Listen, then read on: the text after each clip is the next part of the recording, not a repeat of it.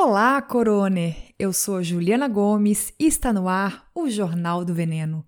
O jornal que você sabe, né? Não deveria existir, mas vai continuar existindo enquanto a gente se afundar nas lamas alimentícias.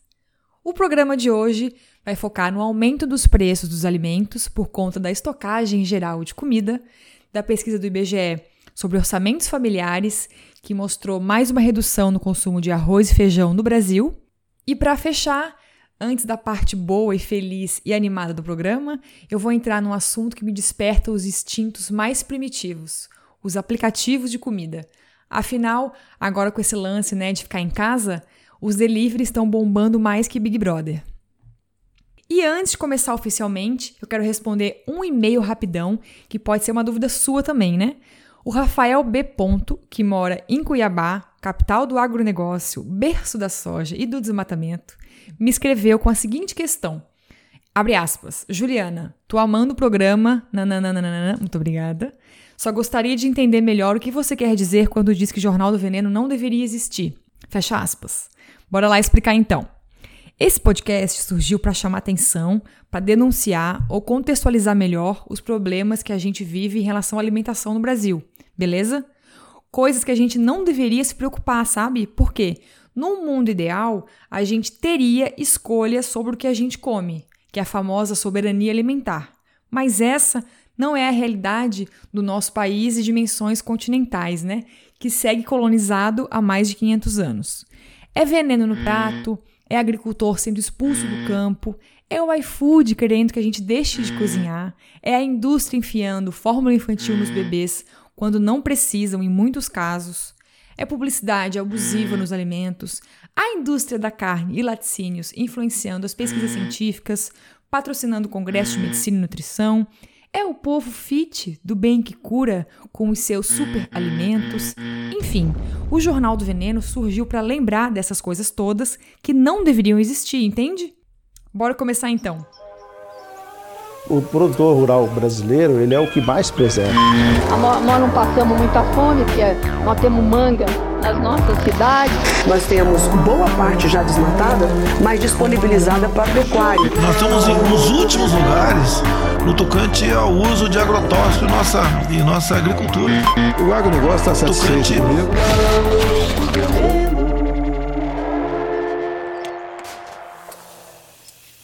Só para atualizar as informações do último programa. A gente continua sem riscos de desabastecimento no Brasil, tá? Mas isso não quer dizer que não temos 90 mil problemas para resolver na pandemia. Os pequenos produtores, especialmente os de orgânicos, continuam no sufoco porque muitas feiras pequenas estão canceladas. E muitas prefeituras não estão sabendo o que fazer com o Programa Nacional da Alimentação Escolar, já que as escolas seguem fechadas, né? Deixa eu explicar isso melhor. Esse programa é uma lei de 2009 e determina que 30% da grana da merenda escolar tem que ser gasta na compra de produtos da agricultura familiar, com prioridade para assentamentos, comunidades indígenas e quilombolas. E não dá para os estudantes ficarem com fome e os agricultores sem conseguir vender os seus produtos, né? A Confederação Nacional dos Trabalhadores na Agricultura sugeriu que as prefeituras fiquem responsáveis por entregar os alimentos para as famílias dos alunos ou que as escolas preparem marmitas e entreguem né, para as crianças e suas famílias. E muitas cidades estão fazendo isso já, mas outras não, como é o caso de São Paulo, por exemplo. A gente tem que logo aprovar uma lei, uma emenda a lei que já existe no caso, né, para um caso de exceção, como agora numa pandemia. Outra coisa que eu acho incrível é como que a gente não mudou nada no nosso sistema alimentar depois da greve dos caminhoneiros. Ela tinha já escancarado o quanto o nosso sistema é insustentável. Essa lógica de fazer um caminhoneiro trazer abacaxi do Espírito Santo para o Paraná, por exemplo, ou da gente comprar kiwi do Chile, ou para a gente usar muita terra, grande parte das terras do Brasil, né, para exportação de produtos, não faz o menor sentido. A gente tem que mudar isso para ontem. A gente também tem que encurtar as distâncias entre o campo e o nosso estômago, não só pelo meio ambiente, né, mas por sobrevivência mesmo. Quanto mais a gente consome coisa local, mais seguro de não faltar comida a gente está. Outra coisa importante: os agricultores estão desesperados com a baixa procura por hortaliças principalmente as folhas verdes como rúcula, alface, agrião, chicória e tal. Isso porque todo mundo está preocupado com as coisas que duram mais, né? Como as coisas empacotadas. Mas ninguém precisa deixar de comer brócolis só porque ele estraga mais rápido do que o miojo. É só organizar os modos de preparo, por exemplo. A gente pode congelar hortaliças cruas ou já preparadas em coisas como um escondidinho, por exemplo. As folhas verdes podem ser branqueadas antes de congelar, para conservar mais a textura né, e os nutrientes. É aquele processo que a gente chama de branqueamento, que é ferver as coisas por um minuto mais ou menos e depois pôr em água fria. Congelar as folhas verdes assim, como hortaliças no geral, faz durar muito mais. O que não pode rolar agora é todo mundo se entupir de coisa pronta, né? Porque e a saúde? Manter uma alimentação variada, com vegetais frescos, é essencial para manter a saúde em dia, para a imunidade, para até manter a cabeça no lugar, né? Então, por favor, mais couve-flor e menos miojo hoje e sempre. Agora vamos para os preços dos alimentos. Como já era esperado, começamos a colher as consequências da loucura do estoque de comida a Fundação Getúlio Vargas acabou de publicar um estudo sobre as variações de preços dos alimentos básicos agora no mês de março. E muita coisa subiu de preço. É feijão, arroz, batata, cenoura, farinha de mandioca, tomate, leite, açúcar e banana já estão mais caros nos mercados e hortifrutis. A batata, que é super popular né, e dura bastante, chegou a dobrar de preço. Mas ninguém superou o preço dos ovos. No Rio de Janeiro, cidade já né, famosa pelos preços exorbitantes, tem dúzia de ovo custando 30 reais. Agora, sobre o aumento do ovo, é simples de entender, né? Grande parte da população está passando perrengue agora, sem renda, né? Ou de olho na crise que vem pela frente. E o ovo é a proteína animal mais fácil de comprar e mais barata, né? E eu volto a falar do ovo mais pra frente nesse programa, tá? No próximo bloco. Ah, eu também tenho acompanhado as mil vaquinhas e doações de quentinhas e alimentos né, em todo o Brasil, inclusive dos artistas que estão bombando nas lives do Instagram e no YouTube. Só que isso não é suficiente para evitar que as pessoas passem fome. A gente tem que lembrar disso. Não dá para esperar que a caridade resolva uma mazela desse tamanho, gente. A alimentação é um direito constitucional. Por isso, ações como essas têm que vir do poder público, ser em grande escala, com frequência, com monitoramento. Nenhuma ação social substitui política pública, entende? Então a gente tem que seguir na pressão em cima dos prefeitos, governadores, congresso, ministros. Outra novidade dos últimos dias é a pesquisa do IBGE sobre orçamentos familiares referente aos anos de 2017 e 2018. A gente já sabe, né, que o consumo de feijão e arroz tem caído muito no Brasil. O que eu acho um disparate, um despautério e uma aberração, já que, né, é a base da nossa alimentação. Em resumo, a gente reduziu o nosso consumo de arroz em 37% e o de feijão em 52% nos últimos 15 anos. Agora, para tristeza dos amantes de pirão como eu, a gente reduziu o consumo de farinha de mandioca em 70%. O consumo de lácteos também caiu. Mas, entre as coisas que aumentaram muito de consumo, lá vem o nosso amigo ovo de novo, com um aumento de 94%. Nada aumentou tanto de consumo quanto os ovos. Eu falei aqui da questão econômica já, né, que é mais fácil de enxergar, mas eu quero puxar também outras razões que eu acho que têm impacto impacto nesse aumento gigante no consumo de ovo, de ovos nos últimos anos. Além de ser muito barato, o ovo virou o queridinho, né, do povo das dietas, da low carb principalmente. Então ele surfa na onda da proteína mania. Fora isso, tem os resquícios da influência europeia, né, já que não existia galinha no Brasil antes dos portugueses chegarem aqui, e o marketing da indústria.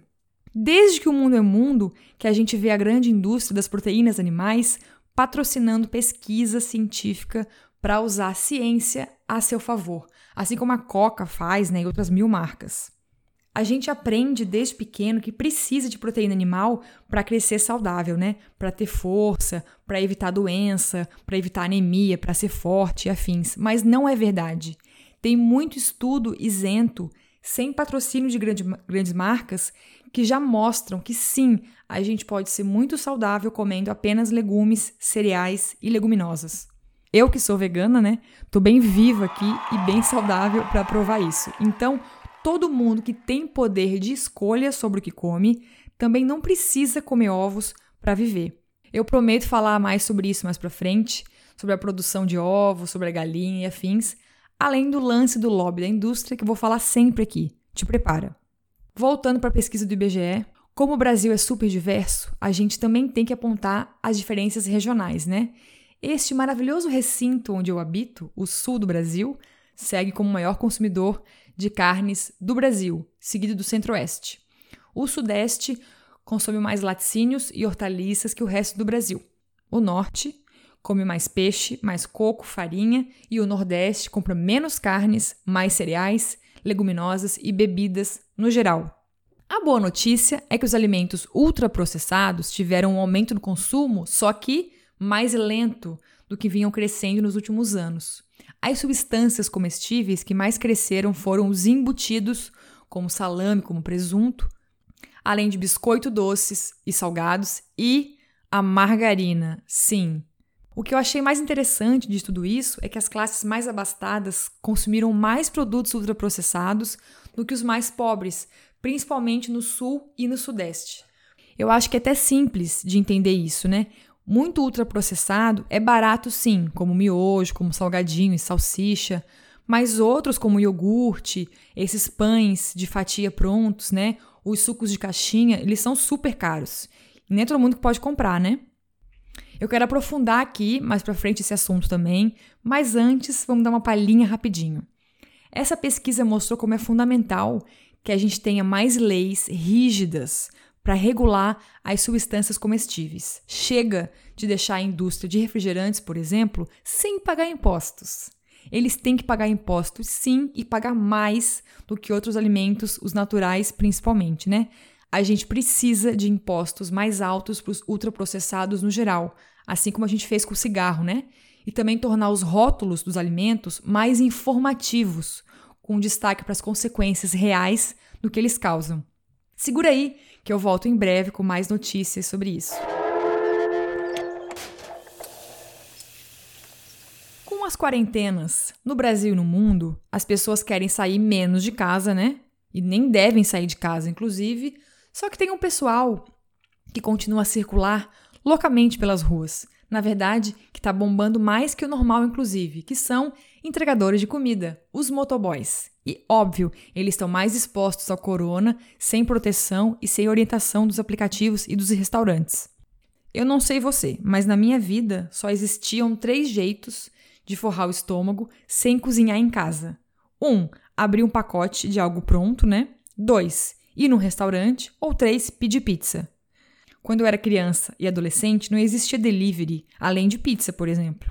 Depois chegou comida chinesa e tal, e por último, esse esquema de drive-thru que chamam, né? Do McDonald's, Bob's e afins. Agora, esse negócio de receber comida em casa, pronta, entregue por alguém que não trabalha no restaurante, sem nenhum vínculo empregatício com ele, é super recente, né? E para mim, isso é muito, mas muito preocupante os motoboys são recrutados como prestadores de serviço autônomos. Então, eles não escolhem as rotas que querem fazer e nem os restaurantes que vão atender e são pagos por entrega, com, claro, o desconto do aplicativo, né? Sobre a questão trabalhista do entregador, que é muito, mas muito grave, eu recomendo muito um vídeo da socióloga Sabrina Fernandes, do canal Tese 11, chamado Delivery e Trabalho para Viver. Lá, a Sabrina explica muito bem, para variar, como sempre, as razões para a gente não achar lindo que o motoboy tá lá ganhando seu dinheirinho desse jeito. É surreal o que eles passam. As condições de trabalho, como eles estão vulneráveis, como que eles podem se machucar e ficar doentes e aí ficar em deriva, né? Sem ter ninguém que se responsabilize por ele, que dê algum tipo de suporte. Agora, tem muita coisa envolvida aí, né? Muita coisa alarmante. Outro ponto é que esses aplicativos estão levando muitos restaurantes, os pequenos principalmente, à falência. Porque os iFoods da vida, como o Rap, como o Uber Eats, eles fazem esses esquemas de promoções malucas, né? Do tipo, compre o um lanche ganhe outro, ou ganhe tal cupom de tantos reais de desconto, e isso destrói a margem de lucro dos restaurantes. Para piorar, agora o iFood lançou um sistema de marmitas chamado Loop, onde a primeira refeição é vendida a R$ 4,99 sem taxa de entrega, a segunda a R$ 9,99 também com entrega grátis. E aí eu te pergunto, como que isso vai ser viável para um restaurante? Quem vai vender comida que presta, né? Comida que seja decente, com ingredientes bons a esse preço. E fora que tem que pagar ainda a taxa do site e do entregador, né? Então, como que vai custar uma refeição, gente, por 4, 5 reais? É surreal. É óbvio que os cozinheiros vão abrir mão da qualidade dos ingredientes, vão vender mais tranqueira, por exemplo, né, para ficar mais barato. Além de que eles vão falir no longo prazo, é insustentável. Outro ponto que eu acho inadmissível: os aplicativos aceitam qualquer um com um CNPJ. Não tem que passar por uma fiscalização, vigilância sanitária, nada. Qualquer um na fila do pão que tem um CNPJ pode vender hambúrguer, pizza e sushi pelo aplicativo, sem nenhum tipo de fiscalização, sem ter que respeitar condições mínimas de higiene, nada. E também tem a questão do médio e longo prazo, né? A gente está criando um novo hábito alimentar surreal, né? Primeiro, o próprio dono do iFood sempre fala em entrevistas, né, que ele quer como meta fazer as pessoas deixarem de cozinhar, é tornar o fogão obsoleto. E é isso que realmente prevêem os estudos do mercado gastronômico dos próximos anos, daqui a 10, 20, 25 anos, por exemplo. Então é isso? A gente vai viver então de hambúrguer, pizza e sushi? Sushi de cativeiro, né? O peixe não é de verdade, não. O que, que isso representa pra gente, né? Eu acho muito, mas muito grave. Outra coisa, eu amo e vou exaltar sempre os bolivianos nessa hora que faliram as lojas do McDonald's simplesmente porque não aceitaram esse tipo de comida, né? Esse modelo de comida rápida, de fast food. Aí você pensa, né? Não, é só vender comida mais saudável, Juliana. Como, gente? É impossível. A esse preço, não tem alimento que seja saudável, sabe? Por mais que seja, sei lá, um bowl de quinoa com nuts, nananã, vai ter uma queda muito grande na qualidade dos ingredientes. Não vai ter uma preocupação com o fornecedor, com o produtor, entende? Quando a gente não vê o rosto de quem produz a comida, é muito preocupante. A gente está mais distante de quem está no campo, de quem plantou, de quem fez, e é muito urgente encurtar esse circuito nos alimentos, né? Pela nossa segurança alimentar mesmo. E como que a gente pode fugir do iFood então, né? Uma coisa que eu acho muito importante e até óbvia é dividindo tarefas domésticas em casa para que cozinhar não fique um fardo para ninguém, né? E óbvio, cozinhar não é só mexer lá o alho e a cebola, né? Também exige uma carga mental de planejamento, de fazer as compras, de guardar os produtos. E a gente está numa geração muito mimada, né? Muito acomodada com as tecnologias. Isso me preocupa bastante também. É óbvio, esse sistema capitalista, a gente sabe, é do capeta e suga a nossa energia. Então a gente chega do trabalho em casa, não quer cozinhar, né? Quer se jogar no sofá, quer comer e dormir.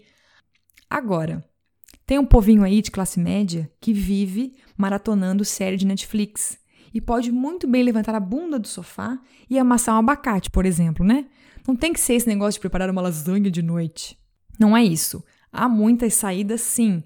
E mais do que evitar pedir comida no iFood e aplicativos no geral, a gente tem que questionar esse tipo de relação de trabalho, né? Esse tipo de sistema alimentar que dá espaço para um negócio como esse surgir dessa forma, porque não faz sentido. Isso que eu nem falei do lixo das embalagens, né, que é outro assunto para outro dia. Enfim, desabafeito até mais leve. e acho que esse assunto vai voltar aqui muitas vezes, tá? Aguarde.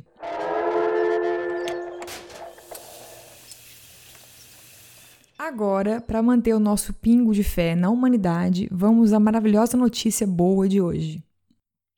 Ela vem do Baixo São Francisco, na região de Sergipe, que já é muito famosa pela, pelo cultivo e produção de arroz, né?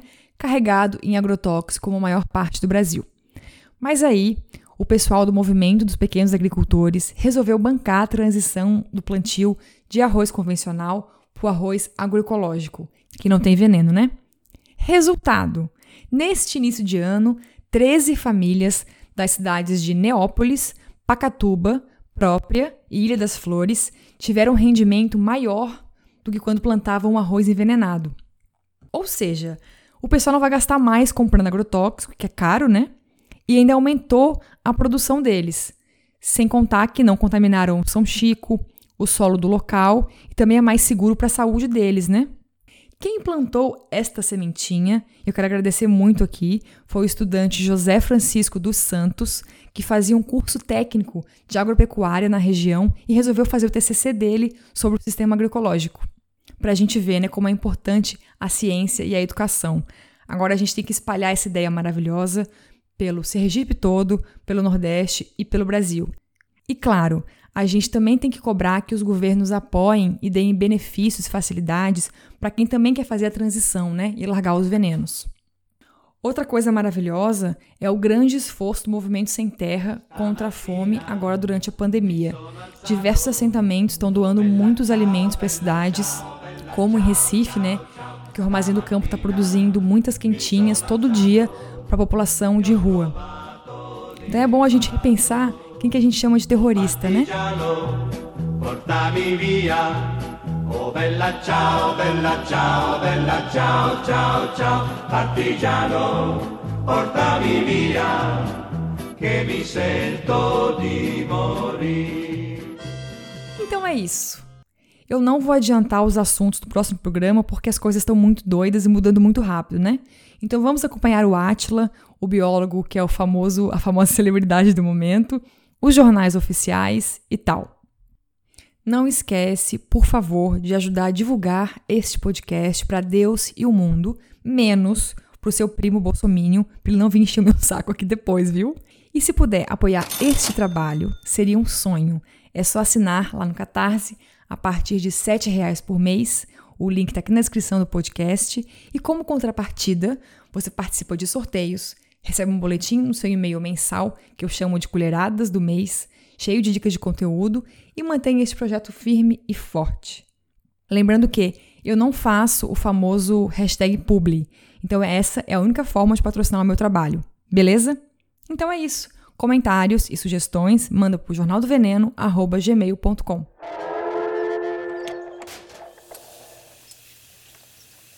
edição desse podcast é do meu conge, Lúcio Carlos, a arte do programa é do Vitor Uemura e as músicas são do grande artista Gu.